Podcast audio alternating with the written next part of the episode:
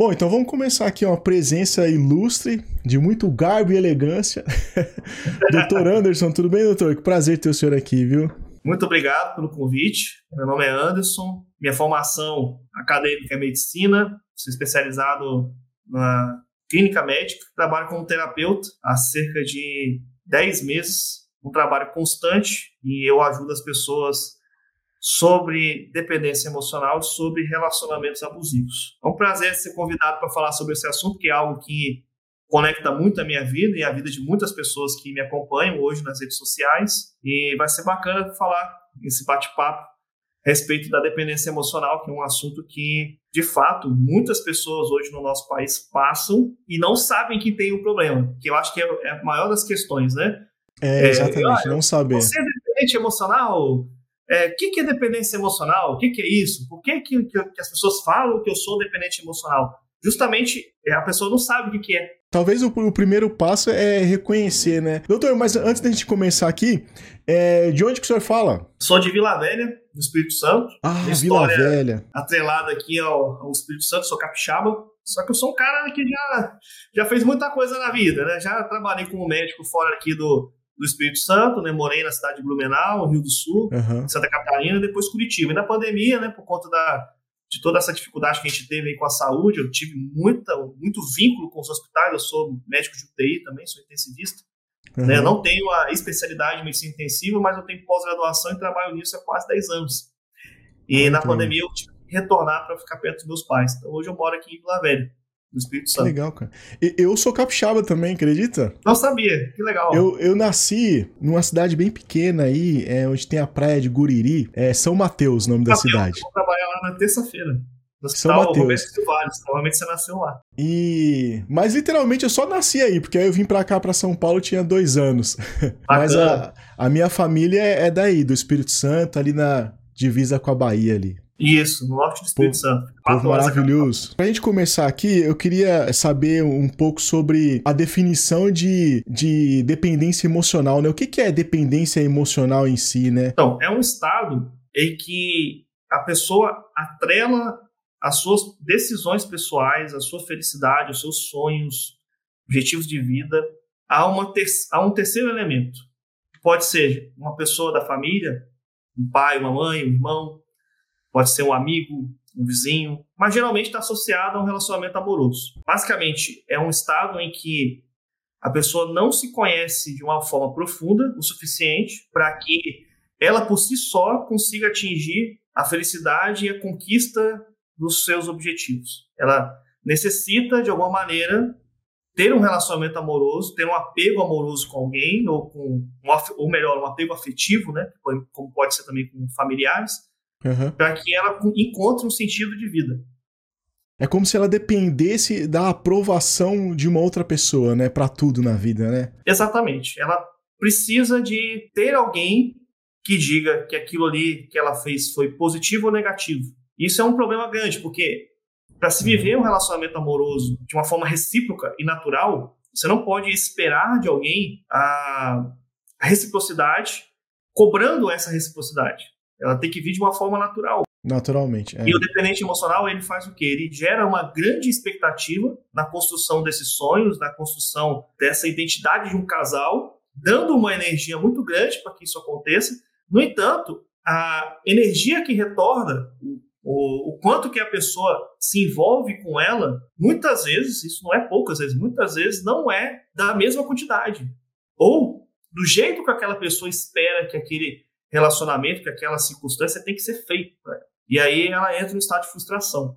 Geralmente o dependente emocional ele é muito frustrado com as relações amorosas. Isso deixa ele numa eterna corrida de rato, é como se estivesse lá, né, numa roda girando o tempo inteiro, porque ele está caçando alguma coisa que ele não encontra dentro da relação amorosa. É, encontrar uma relação onde o amor é benevolente, incondicional, é, um amor constante e que é o tempo inteiro presente, geralmente a gente encontra, geralmente, não é todas as vezes, A gente encontra isso no amor paterno e materno. É, então, isso que eu ia falar. Talvez a nossa primeira dependência emocional seja na figura materna e paterna, né? Que Exato. pode ser até natural, né? A gente ter essa, essa imagem dos pais, né? Mas é diferente de um, de um amor, de um relacionamento. Exato, porque o relacionamento amoroso, no sentido de trazer é, algo maior do que só o prazer carnal, mais que a sensação do, do, da própria afetividade física, a relação amorosa, o sentido dela existir é eu ajudar aquela pessoa para que ela possa também conquistar os objetivos dela, e geralmente esses objetivos era interessante que eles estivessem alinhados com os nossos próprios objetivos, uhum. e de uma forma metafísica, de uma forma religiosa, de uma forma além da vida, né, você dizer que é, elevar a alma dessa pessoa aos céus. Isso é seria amar alguém. E como que você vai amar alguém se você o tempo inteiro gera um estado de esperar que ela tenha que te dar alguma coisa em troca porque você está dando. Então você está sempre colocando uma, na, na nessa sistemática a palavra depender.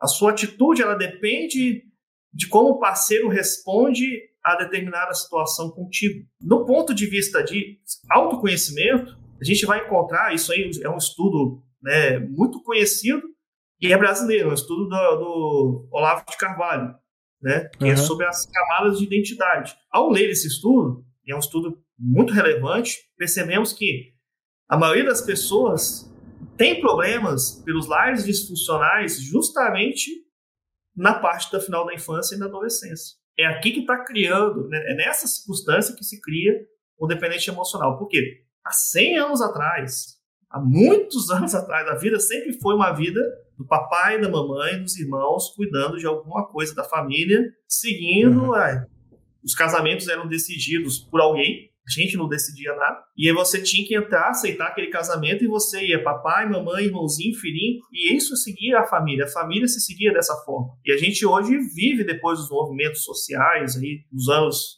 de 1900 para frente, são movimentos que trouxeram independência masculina e feminina, principalmente a feminina, uhum. e em que a gente vê diversas situações em que a família não fica mais em primeiro lugar.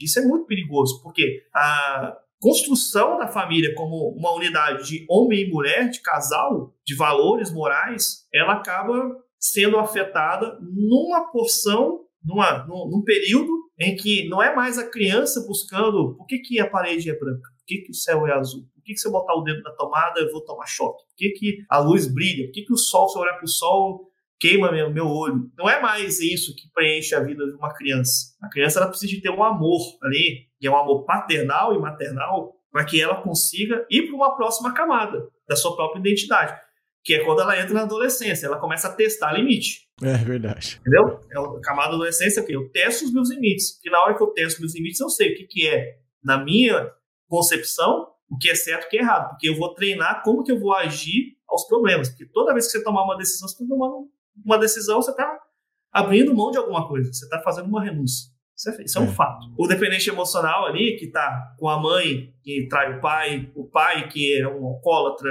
os pais que são ausentes dentro de casa, só trabalham. Quantas disfuncionalidades nós temos nesse período de vida na casa de milhões de pessoas no mundo, não é no Brasil só. São várias. E aí a criança tem que aprender a ter amor por ela mesma. Ela vai procurar onde? Os amigos, primeiramente. Só que os amigos não vão poder dar um amor abnegado, benevolente, constante, incondicional para ela. E outra, os amigos ou as amigas vão ter os relacionamentos amorosos deles, eles já estão indo para uma outra fase de conhecimento, de testar os limites, né? Tanto que na adolescência muitas vezes é o que acontece. Aí a pessoa vai procurar aonde preencher esse buraco que ficou lá atrás, no relacionamento amoroso. É aí que nasce a dependência emocional. É muito fácil você entender isso quando você vai ler estudo científico sobre o tema, é. que a camada de conhecimento que a, que a criança tem ela é limitada. Ela, é, a criança não tem capacidade para entender o que nós dois estamos falando, estamos falando aqui agora nesse momento. Mas depois de um certo período, ela vai ter que buscar esse amor porque isso faz parte da nossa natureza. Nossa, nossa natureza não é de ficar sozinho, é de ter uma comunidade. Tanto que quando a gente fala grupo de não sei o que lá, as pessoas querem se unir no grupo sobre um determinado tema, porque se sentem numa comunidade, elas querem interagir com pessoas que pensam parecido com elas. É natural verdade, do ser humano, né, buscar isso, né? É natural. Você tem três vozes dentro de você, sempre. Uma voz da sua infância, uma voz dos seus amigos e do, de tudo aquilo que te rodeia, e a voz do seu relacionamento. São três vozes que a gente tem o tempo inteiro andando com a gente. Se a primeira voz ela já anda disfuncional, ela já te prejudica a adquirir um relacionamento. Porque, naturalmente, se você viu seu pai traindo a sua mãe desde pequeno, e aí você começa a entender que todos os homens traem, por exemplo, você vai se juntar a pensamentos que os homens só traem.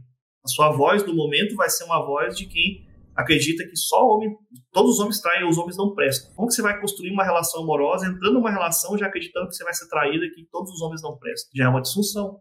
Então, a, a tradução dos problemas emocionais sobre dependência emocional, aceitação de relacionamento abusivo, que quem aceita um relacionamento abusivo muitas vezes é porque tem necessidade de apego. Se você apega a outra e ela ao se apegar a essa pessoa, ela se completa. Ela recebe por um determinado período algo que lhe falta, que é atenção, é uma carência. A carência emocional está muito ligada à dependência, porque a carência é uma carência afetiva, a qual ela deveria ter recebido dos seus pais, da sua família. Então, o que você vai esperar no futuro de uma nação que muitas vezes não vai não está buscando conceito familiar, mais gente dependente? E olha o perigo disso aqui que eu estou falando. Não é só dependência afetiva, financeira, porque a pessoa que anda numa dependência emocional e não encontra felicidade, porque não existe felicidade em algo momentâneo, ela só acha alegria, a prazer efêmero que passa, ela fica em desesperança. E aí ela, ela não consegue desenvolver mecanismos suficientes para que ela possa também adquirir uma independência financeira. Ela passa também a ficar dependente de outra pessoa. E aí nós temos um conceito muito difícil de vencer. Quando você vai, por exemplo, pegar um paciente que está na dependência financeira e na dependência emocional, como que você tira essa pessoa de uma relação abusiva? Na qual ela é dependente financeira dessa, dessa relação. Então, olha como que tudo está nascendo a partir de lares disfuncionais, de pais que ficam, é, mulheres e homens que ficam é, é, numa relação que já tem filho muito cedo, ou despreparados para ser pai ou para ser mãe, não planejam esse lar, e esse lar surge e a criança está ali no meio enquanto você está aprendendo a ser pai e aprendendo a ser mãe.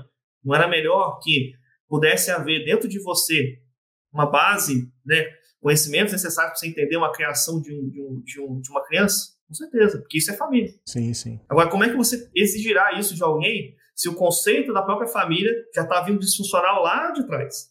O seu avô já veio disfuncional, aí o seu pai aprendeu disfuncional, aí você aprende disfuncional. Quem é que faz, quem é que conduz isso aqui para voltar a ser funcional, para voltar a ser certo? É o terapeuta, o psicólogo. É, olha, como, olha como é importante o autoconhecimento, né? Imagina só, para você poder desvendar tudo isso. É, é, é, eu sei que tem pessoas que conseguem ter essa autoanálise, mas é muito difícil. É, o ideal é, é, mesmo fazer terapia, né? Passar em uma consulta, ter acompanhamento com um profissional, né, doutor? Exatamente, porque o terapeuta ele não faz um teletransporte seu do ponto A para o ponto B. Não, não existe isso. E quem promete isso realmente pratica profissionalmente algo irreal. O papel do terapeuta ele é como uma pessoa que direciona tanto o psicólogo como o terapeuta. O terapeuta ele acaba sendo uma pessoa que é, toma mais decisões de falar para a pessoa do que o psicólogo que muitas vezes ouve e faz você chegar àquela, àquela, àquele aprendizado. A intervenção do psicólogo ela é, ela é muito proveitosa, principalmente quando você tem tempo para aquilo. Vamos dizer, por exemplo, uma intervenção uma pessoa que está num relacionamento falido vai terminar um casamento. Não dá tempo para você chegar e, e alguém falar algo com você e você chegar na conclusão, porque antes que isso você consiga salvar seu casamento, muitas vezes ah, você não vai tomar uma atitude. Mas seja o serviço de um terapeuta bem especializado, com bom conhecimento, ou de um psicólogo bem formado, o papel de ambos vai ser levar você para uma direção e você sair do seu desejo de, de, de, de mudar, que é, um, que é um, um, um, desejo apenas, não é uma manifestação, e você ir para a manifestação. De fato, você ir para resolver o seu problema, você por si mesmo. E quando você coloca a mão na massa, a tendência é que os seus pensamentos mudem. Que o que faz as ações serem repetidas e os resultados serem muito ruins na vida de qualquer pessoa, é porque os pensamentos não estão sendo preparados. O terapeuta ele é um preparador de pensamento. Aí o pensamento muda, o sentimento melhora, as ações recorrem de forma melhor, e aí os resultados aparecem. E contra resultados você não precisa abrir a boca para falar. Tem muito disso também. Eu, sou muito fã desse negócio.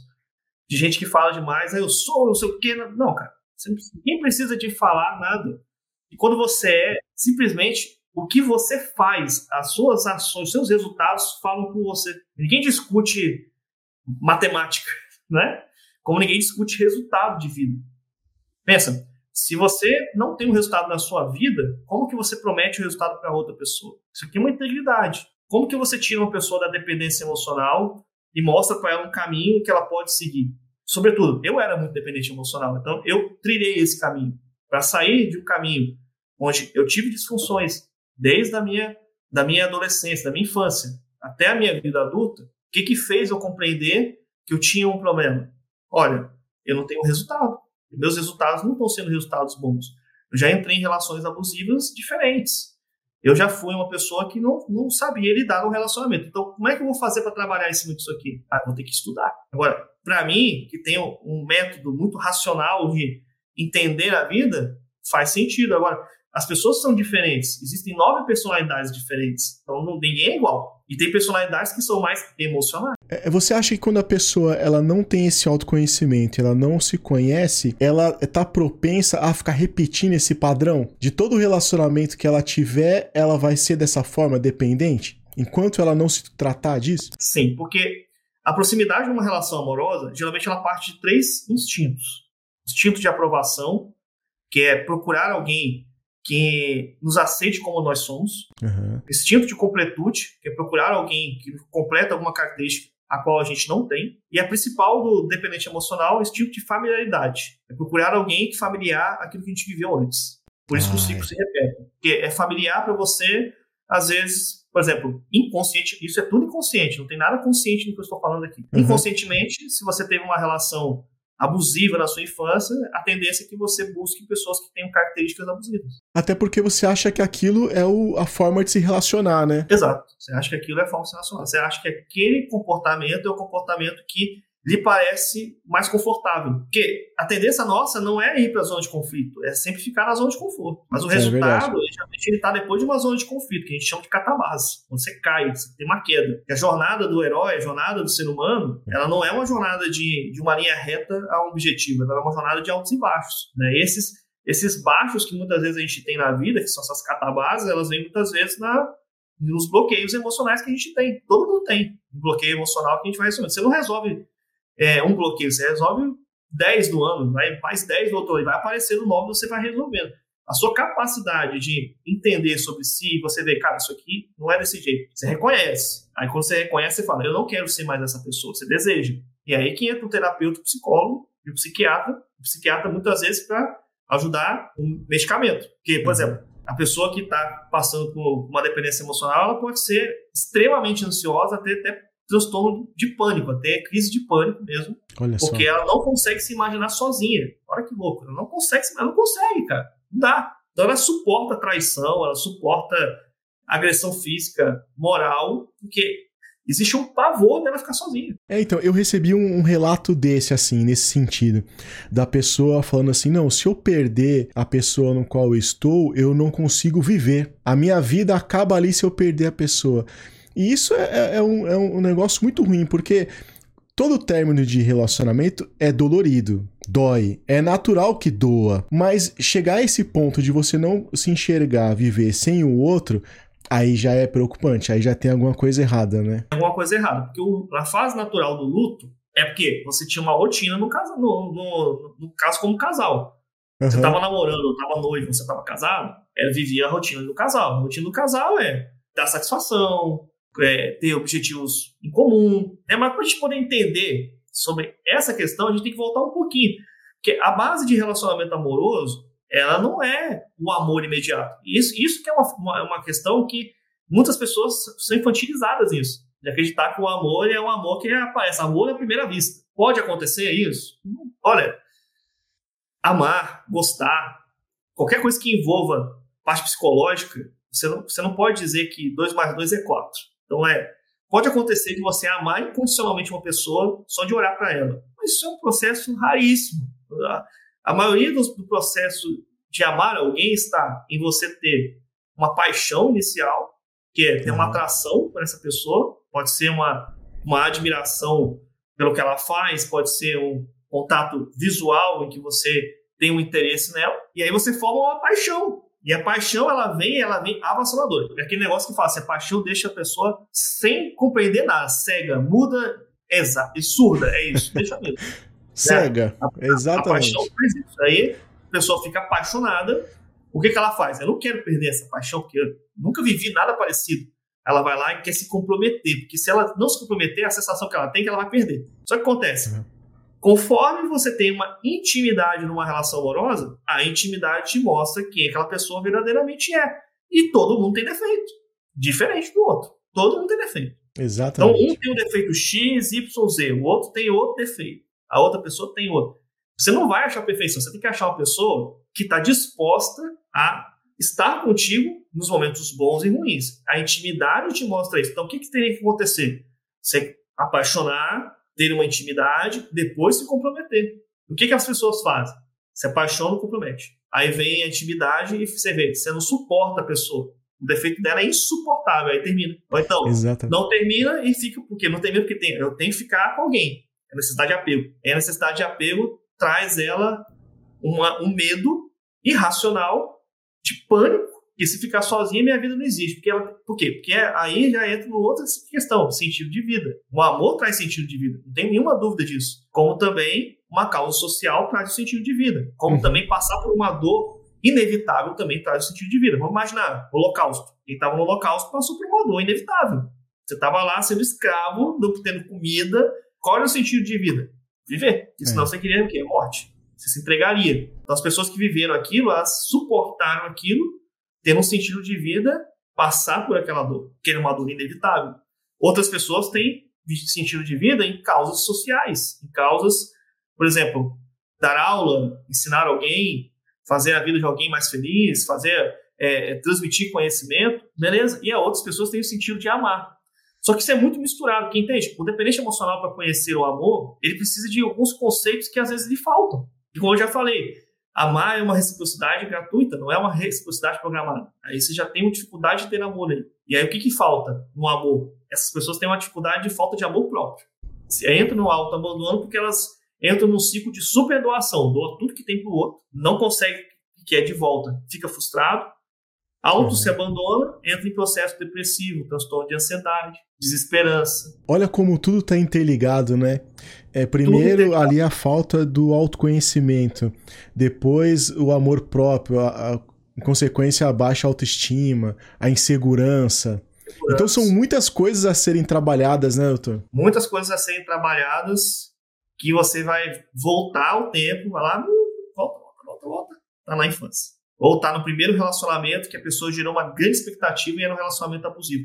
Porque ninguém vem, eu, eu adoraria, sabe, pessoal, que viesse, as pessoas viessem com um atestado carimbado, até carimbaria, pegar um carimbo assim, então, esse aqui é um vale nada, esse aqui é um borderline, esse aqui é um narcisista. Não tem isso. As pessoas não veem na testa dela escrito que elas são. Então a chance de você se ferrar numa relação, ela existe, entendeu? Se você for ver, por exemplo, trabalho sobre traição, que é um outro, outro tema que eu, que eu também trabalho bem. Uhum. A traição masculina, em torno de, segundo alguns estudos, de 9 a 11% dos homens traem sem qualquer motivo. Agora, isso, isso dá uma polêmica danada, porque na hora que eu vou falar isso, por exemplo, na minha rede social, o pessoal fala, todos os homens traem porque todos os homens não valem nada. Não é. Porque, olha só, é muito interessante a analogia que eu vou fazer para você aqui, que você vai pescar rapidinho. Eu, eu, tinha muito esse conceito, doutor, assim, de as pessoas traem exclusivamente por falta de caráter. Eu sempre tive eh, essa justificativa que da moralidade. As pessoas traíam por causa da moralidade. Mas com o passar do tempo e conversando com as pessoas, e batendo papo com alguns psicólogos, não é simplesmente a falta de caráter exclusivamente. Existem muitas coisas por trás também, né? Talvez moralmente não tenha justificativa, mas Existem outras coisas por trás, né? O ato de trair, ele é imoral sempre. Uhum. O ato. Quem pratica o ato de trair é imoral, tá errado. Isso é ponto final, não tem isso assim, não existe o ah, ele traiu, fez o certo. Não, é uma norma social. Se transgride uma norma social, você tá errado. Uhum, Ei, sim, sim. Passei o sinal vermelho. Ah, não, eu passei o sinal vermelho. Não, cara, você passou o sinal vermelho, cara. Você vai tomar uma multa. É, você cometeu a infração. Cometeu a infração. Agora, o que fez você chegar até lá? Aí não. Eu imagino o seguinte: os problemas nos relacionamentos amorosos eles são como um acidente de trânsito. Vamos imaginar a seguinte situação: você está lá dirigindo seu carrinho, né? Tá, tá, tá, tá, tá, o sinal fechou. De repente, assim, você não está prestando atenção, fechou. Você parou. A pessoa que está atrás ela tem que ter uma, uma, uma, segurança de rolagem, de, de distância. Sim, e sim. a pessoa, sei lá, estava olhando pro telefone, estava pensando no, no, almoço dela. Ela foi, pá, bateu na sua traseira. De quem é a culpa? Uma coisa eu sei. A culpa não é minha. Eu parei no sinal. Eu tinha que parar.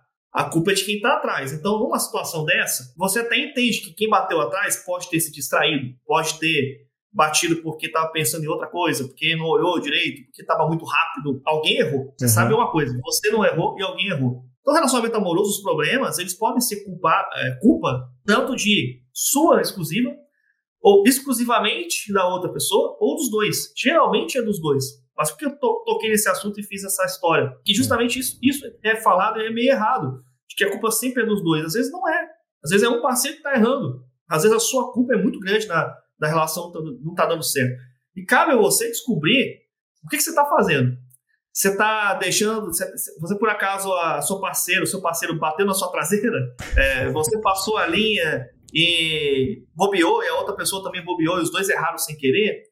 Ou você está provocando o erro a todo custo, está esperando a pessoa ou bater de frente contigo ou desviar de você. É, ou você está assumindo o risco, né? De, de Exato. Agora, é muito fácil transferir a culpa para os outros. Nas relações amorosas é muito fácil. Porque é muito, é muito bom para mim dizer o inferno são os outros. Agora, o que, que eu estou fazendo para que aquilo ali não aconteça? Aí você entende que dentro de uma relação amorosa, você tem que dar o quê? Amor para a pessoa. Como é que você transmite amor? Tem várias linguagens de amor, né? Tem você tem atos é. de serviço, é, palavras de afirmação, presente, tempo de qualidade. Tempo de qualidade. Você tem é, é, o, o, próprio toque físico ali, que são, uhum. que são formas de você transmitir amor. Mas muitas vezes você está tão ligado com o seu trabalho, com outras coisas que não tem nada a ver com aquela relação, e é muito fácil você dizer: minha mulher não me ama. Ah, sim, meu namorado não gosta. Mas o que, que você está fazendo para que contribua nessa relação, para que ela não seja dessa forma? Muitas vezes você está desestimulado ou desestimulada a entregar esse, essa linguagem de amor, porque você ficou tanto na dependência emocional ali naquela entrega e não teve nada de volta, que você entrou num estado de frustração. E aí, o que, o que, acontece com a maioria das pessoas que fazem isso? Entram num, num estado de duvidar de si mesmo, no próprio relacionamento, e a culpar o outro ou a culpar as circunstâncias. E o que, que falta no, no, no dependente emocional? Que é o que é o, é o fruto do que a gente começou a falar lá no começo. Entrega tudo para os outros. Ele não assume. Então ele não tem autogoverno. E aqui que é um problema. A falta de autogoverno é que faz na, na vida a pessoa não ter resultado. Tem um livro que é o, o, o Segredos da Mente Milionária, que, o, que o autor fala: toda vez que você lamentar, culpar alguém, não assumir os problemas que você causa, você está degolando a sua riqueza. Pegue o seu dedo e faça esse movimento de degola. E treina, uma pessoa fala assim, treina isso aqui, porque a pessoa que não tem grana, não tem dinheiro, tem dificuldade de mexer com dinheiro, muitas vezes ela faz isso porque ela fica culpando também os outros. Ah, eu não tenho dinheiro porque fulano tem dinheiro demais. Porque a, a, a, gasolina aumentou. Não, cara, você não tem muitas vezes também, não é só a falta de oportunidade que você não tem, porque às vezes a, a oportunidade está na tua porta, mas você não tem autogoverno e maturidade para poder assumir aquilo ali e produzir. Eu falo com, com os alunos né, da, da mentoria e falo com o meu público em geral.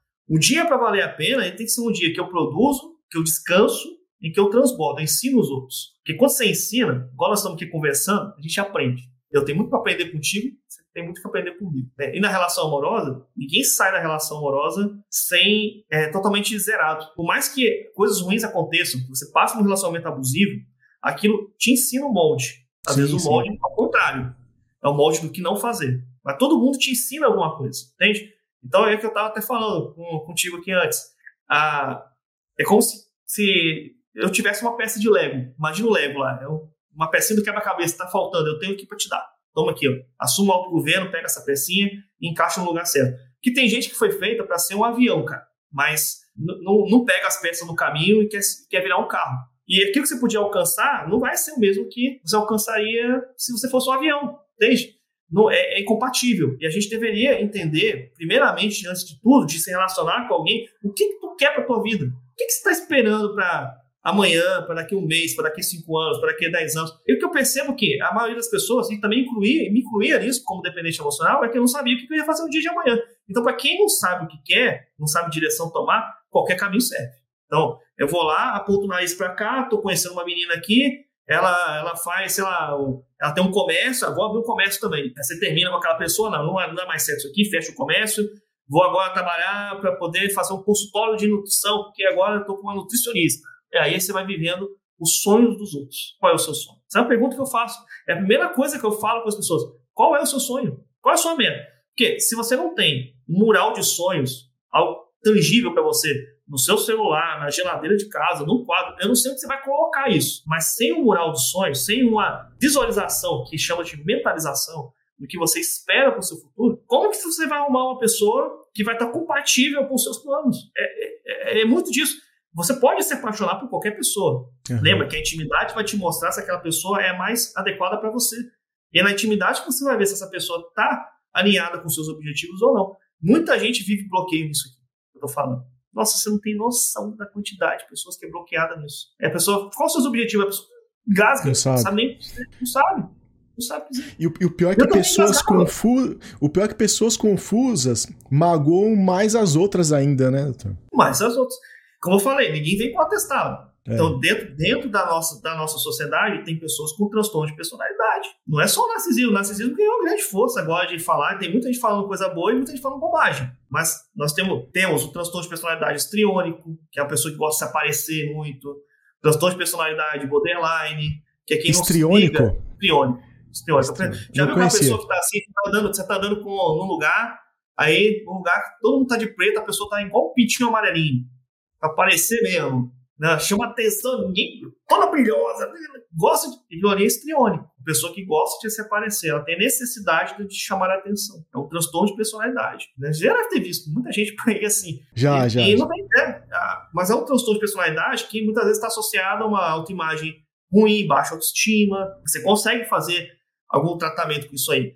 O borderline, por exemplo, que é um transtorno de personalidade muito é, estudado nos últimos 20 anos, Borderline é o quê? Um cara que, um cara ou uma mulher que não sabe lidar com frustração, muito ansioso, não sabe lidar com frustração. Quando vem a frustração, fica agressivo. Ele, ele é muito emocional, né, o borderline?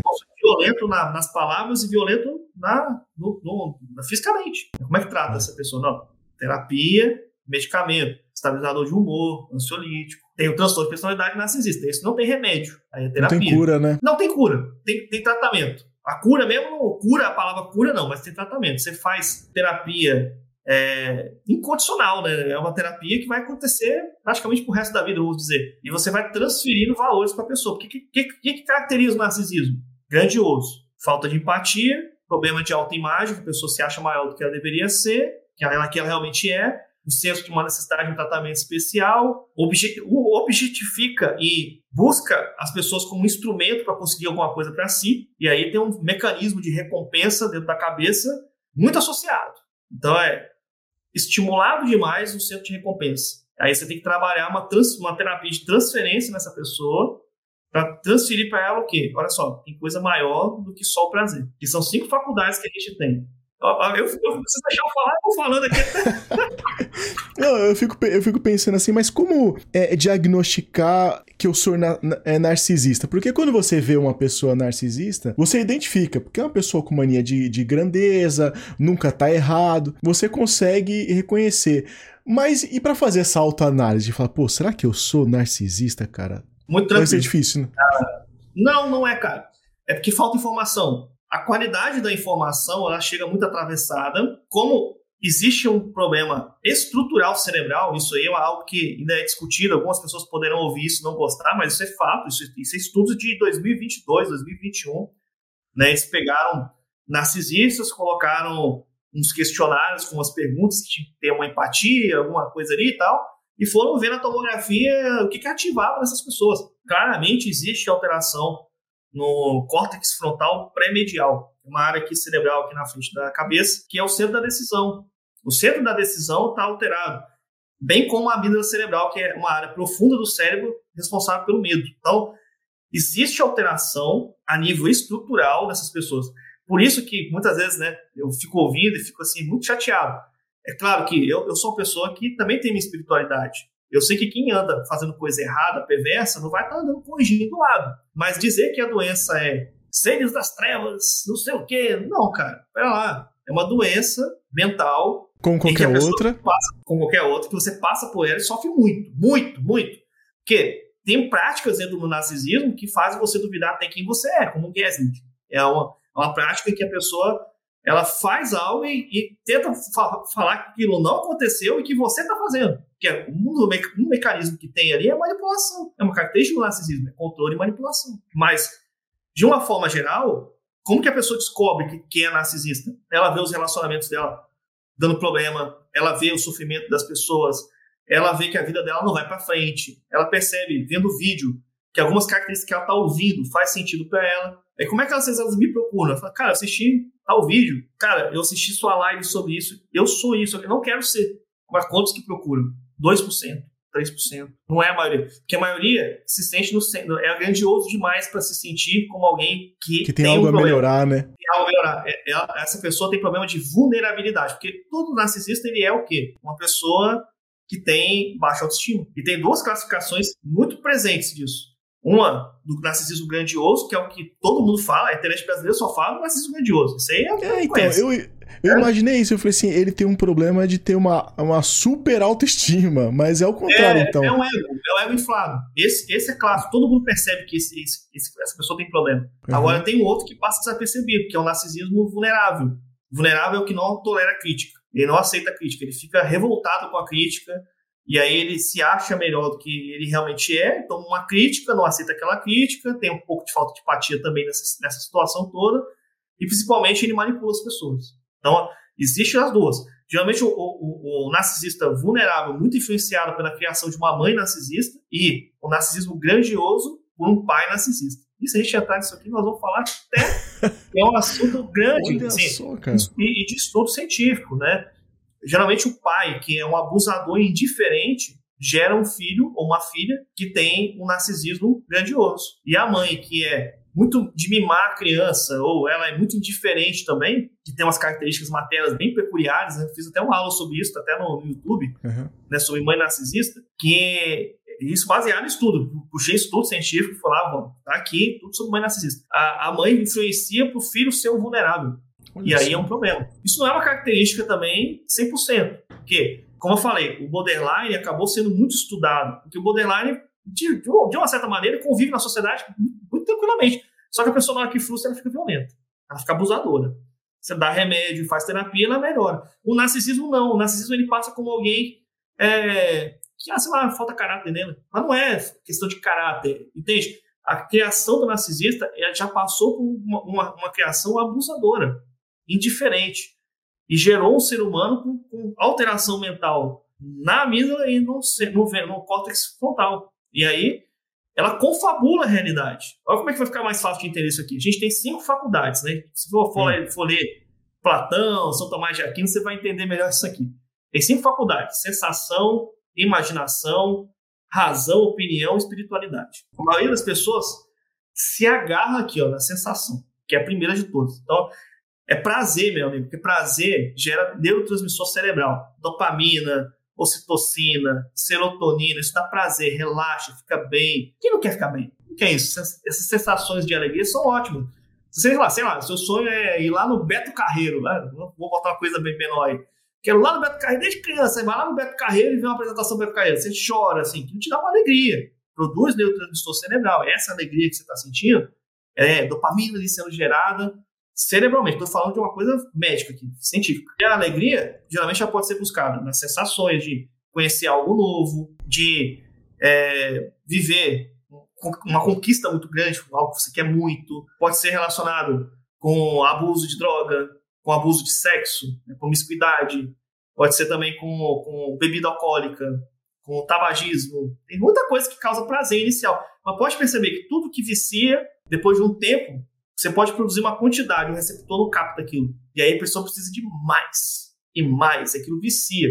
Então, o narcisista ele tem um vício emocional de ter prazer, entende? Na sensação, ele está agarrado na faculdade da sensação. Muitos são agarrados justamente no sexo, por exemplo. E aí o dependente emocional é um baita do, do codependente nessa relação. Porque ele precisa de alguém para completar ele, né? E aí essa pessoa sabe manipular, ela te dá um afeto. Ela te espelha um afeto em você. Ela espelhou um afeto em ti, tá lá contigo. O sexo é bom, porque ela né, sabe fazer, ela, ela, sabe trazer a sensação da, da, dessa, dessa quantidade de liberação de neurotransmissor. e aí se cria um estado de codependência. O dependente emocional não sai da relação abusiva, que precisa da pessoa, e o, e o manipulador tem alguém que ele pode abusar, se colocar como grandioso. Isso acontece muito, muito mesmo. Não é pouco, não. E geralmente o perfil dessa pessoa que é narcisista é um perfil de liberdade, porque ela é, é na verdade, um adulto infantilizado, entendeu? Ela, ela teve que fugir da relação abusiva. É o seguinte, seu pai está o tempo inteiro lá, sendo indiferente com você, e sendo abusador contigo. Se você só ficar tomando estímulo ruim na cabeça, qual é a tua vontade? Se matar.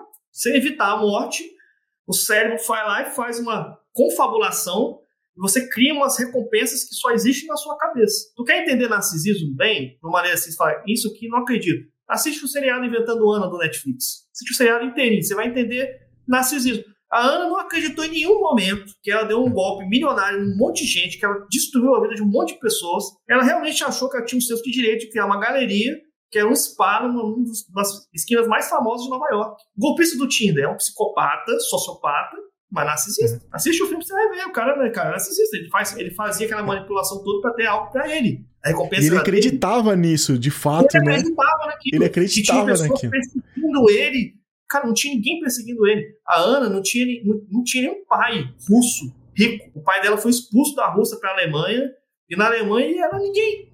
Ele era nada. E, inclusive, ele nem queria ser pai dela. Então, você vê como, como ele abusou muito da, da.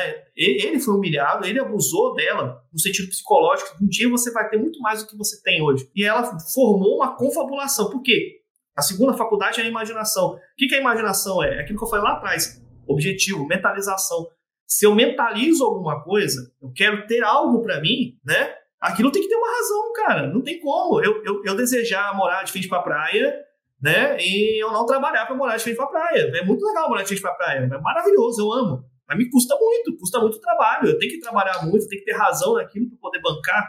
Existe uma razão para minha mentalização existir. Eu não posso desejar ser o presidente dos Estados Unidos. Eu não sou nem americano, cara. Não vai rolar, entende? Tem uma parada que é, é, existe um limite para sua mentalização, um limite racional. E o, o, narcisista é outro ponto que ele tem dificuldade, ele não consegue imaginar alguma coisa de forma possível. Muitos têm problema de autodireção. O que acontece? Ele vai para cima de um, de um de uma situação em que ele vai fazer algo que é impossível, não dá para ele fazer, então ele não consegue terminar, ou é uma coisa muito fácil que ele procrastina, tem problema de autodireção. E você percebe que dentro da sensação e da imaginação, você tem uma pessoa que é muito centrada no prazer e que mente muito, porque é fantasia.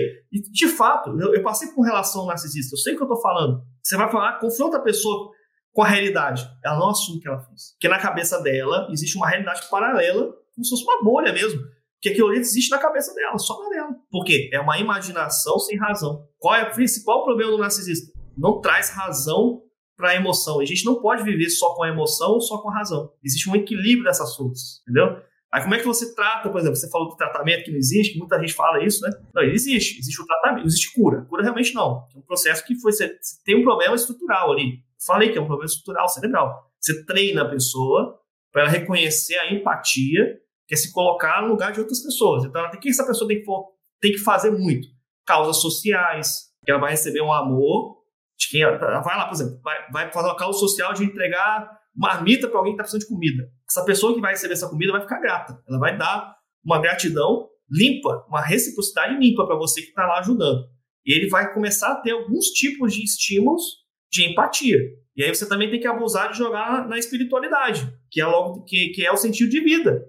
Tem que ter alguma coisa além da prazer físico para essa pessoa entender que ela não pode manipular os outros para só ter prazer físico. Olha só, que legal. Entende? Então, é, então a gente esperança. também tem que trabalhar isso a gente. Isso é virtude. Nós temos que trabalhar em nós. Razão, porque quando a gente traz razão, a gente traz uma opinião, esse monte de gente que fica aí nessa briga danada.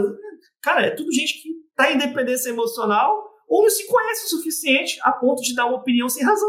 Como é que eu vou ter razão? Quando eu estudo, eu tenho, eu tenho que me conhecer e conhecer o assunto que eu estou querendo dar uma opinião. Entendeu? Então, não dar opinião é ruim. Dar opinião sem razão também não presta. Não serve é, para nada. É. E aí, imaginação. Imaginação é mentalizar o que eu quero, não é eu confabular e criar um plano fantasioso da minha cabeça. Sensação. Sensação é eu ter alegrias e entender que tem momentos de dificuldade. E assim eu entendo que é felicidade. Espiritualidade. Eu entender que tem alguma coisa que é maior do que eu entendo na minha vida, que não está nesse plano e que faz a minha alma realmente sentir prazer de estar aqui. Então, eu recebo um espírito, meu espírito manda na alma, a alma manda no corpo. Não é o contrário. Porque se o corpo mandar na alma, eu só penso no prazer. Então, muito bom, muito bom. Tudo que eu falei está tudo conectado. A sua é, é própria é... personalidade, a como você vive e tudo mais. É impressionante como eles estão, esses assuntos estão relacionados, né? Então, agora você poder entrar nesse tipo de, de, de autoconhecimento e você entender e enxergar o que eu estou falando, tem que estudar muito e de fonte confiável.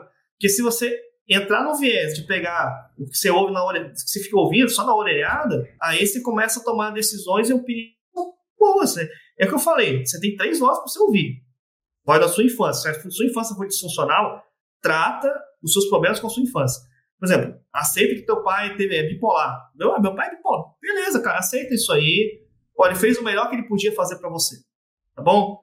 Vamos deixar essa ferida lá atrás? Vamos parar com isso aqui? Ah, minha mãe é narcisista. Cara, eu sei que ela tem um problema. Será que minha mãe vai aceitar se tratar? Ela não aceita. Como que eu vou indicar para você assim? Não, é mãe é mãe, você tem que ficar com a sua mãe. Olha, muitas pessoas fazem isso. Não é um jeito certo. O calo, meu amigo, só você sabe qual é o seu calo.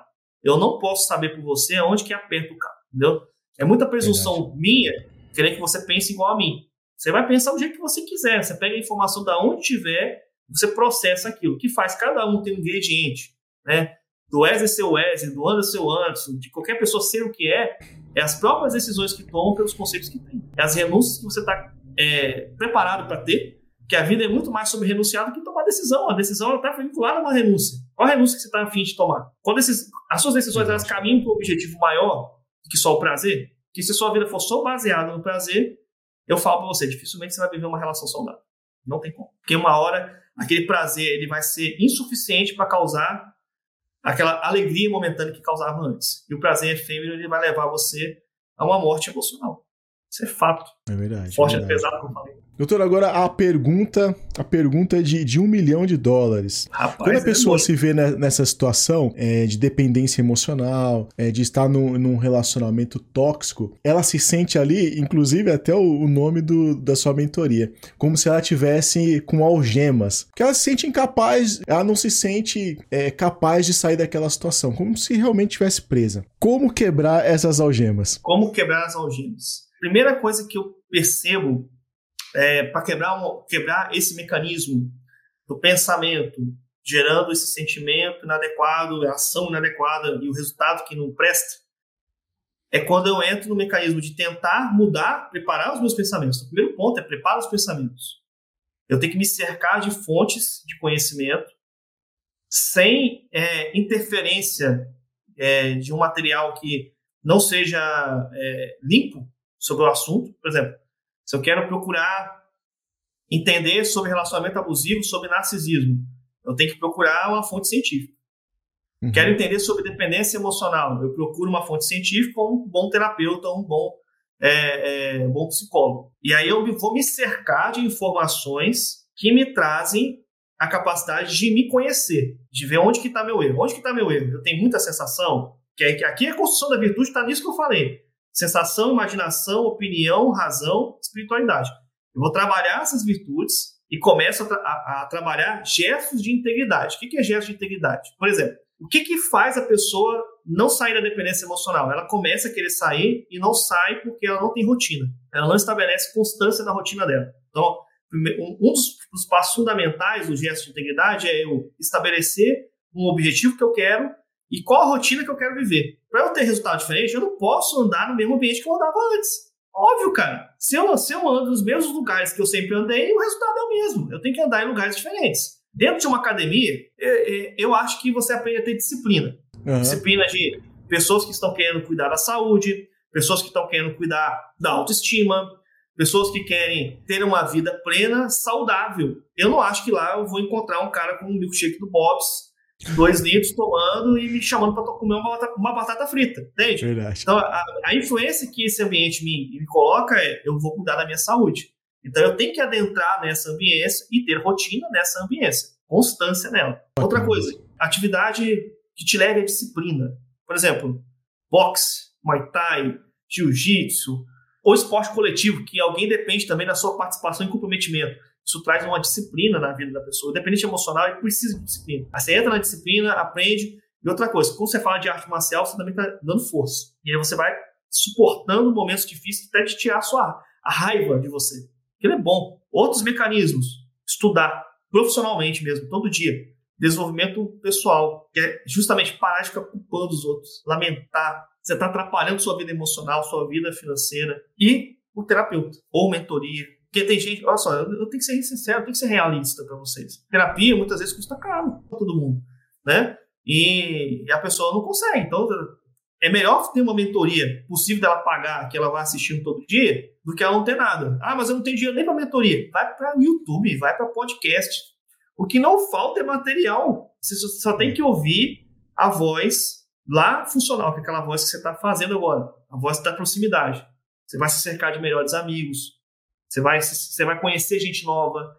Outra coisa que falta muito no dependente emocional, network. Nossa! Cara, as pessoas ficam muito afastadas, elas, elas ficam isoladas, né? Verdade. Ela acha o um relacionamento amoroso, ela vive só com o relacionamento amoroso, não vive mais com os amigos, não. não Esquece as outras pessoas, verdade. Esquece as outras coisas.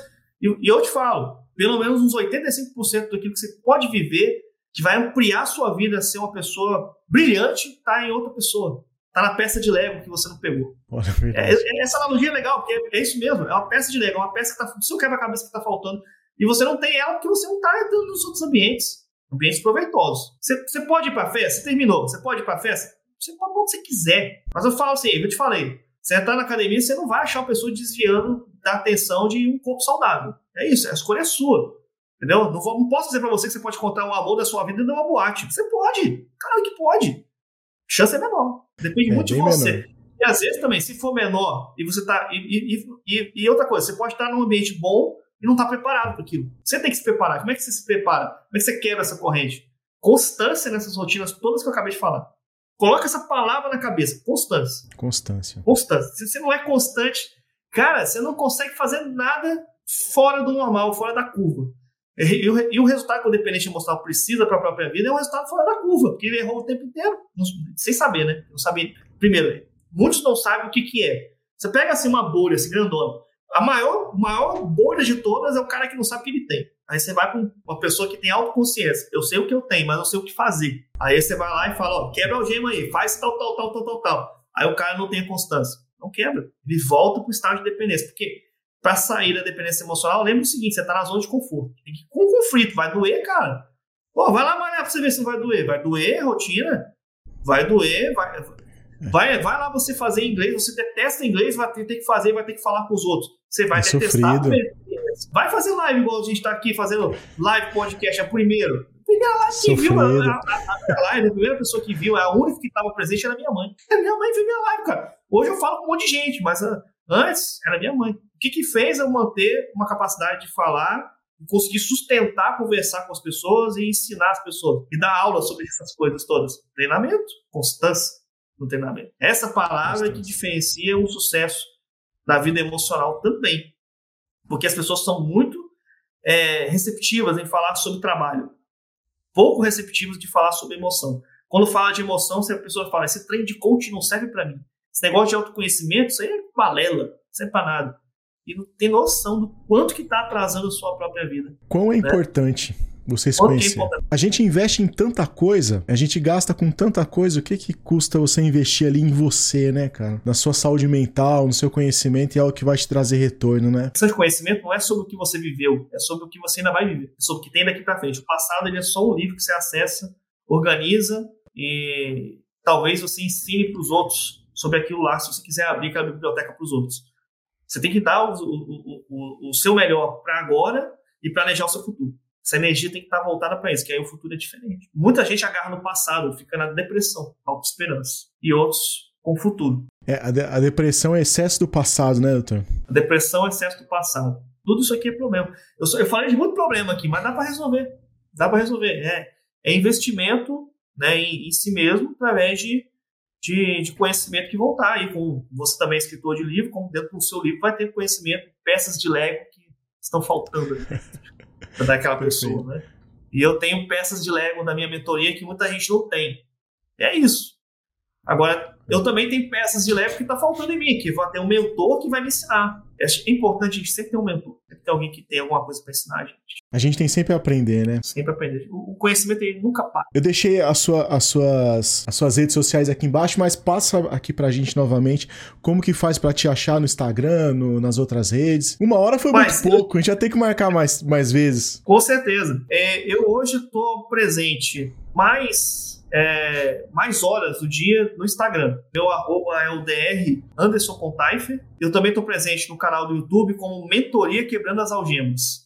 Né, tá, tá, o próprio nome do, do, da minha mentoria como canal do YouTube. Lá também tem muitos ah, vídeos ah, que eu não coloco dentro do Instagram porque o Instagram tem um, um, um componente no vídeo vertical né? E o, uhum. o, YouTube é horizontal, então tem vídeos que estão dentro do, do YouTube que não vão estar no Instagram. Então é importante que a pessoa que queira me seguir também siga lá no canal do YouTube. Né? Por mais que às vezes está pequeno ainda, porque ele começou há pouco tempo, tem coisas lá que não tem no Instagram. Agora, eu também uso outras redes sociais. Eu uso o, o, o TikTok, né? Que é, eu fico falando no Instagram, quando eu tô no Instagram, eu chamo de Tocotico, né? Porque não pode falar o nome da rede para influenciar. Mas lá no Tocutico também é DR Anderson Contaife, no LinkedIn também DR Anderson Contaife, tá? Até mesmo no Twitter também é DR Anderson Contaife. Então não Ai, tem como você esquecer. Colocou não tem desculpa como não achar, né? Você vai achar facilmente, tá bom? E aí, e aí eu vi que lá na, na bio da, do Instagram tem lá a, o link né, do site, da mentoria quebrandoalgemas.com.br. Isso, quebrandoalgemas.com.br, que é um link que vai levar para a mentoria. A mentoria que eu, que eu fiz, ela é videoaula dentro da plataforma Hotmart. Uhum. Eu, isso, todos esses conceitos que eu falei aqui por mais de uma hora estão lá divididos em aulas, e são aulas diferentes. Tem aulas que são só aulas que, que eu falo e tem aulas que eu escrevo junto com o aluno. Imagina que é uma sala de aula. Então tem um quadro aqui, eu vou digitando, a gente vai falando junto, eu faço um caderno de ativação que tem material por escrito também. Que uhum. eu mesmo tenho muita dificuldade, às vezes, de aprender só por vídeo. Então eu falei, pô, tem aluno que não tem, que não vai conseguir pegar o que eu estou falando aqui. Eu fiz um caderno de ativação, um caderno para o cara baixar isso em PDF. Né? E além disso, dentro, dentro da mentoria, a gente tem um grupo de alunos que as pessoas vão lá falar como se fosse uma comunidade, igual que você tem. Só fala, fala o que ela quiser tal. Tem uma, tem uma regra, é óbvio, né? Você vai falar o que você quiser lá dentro.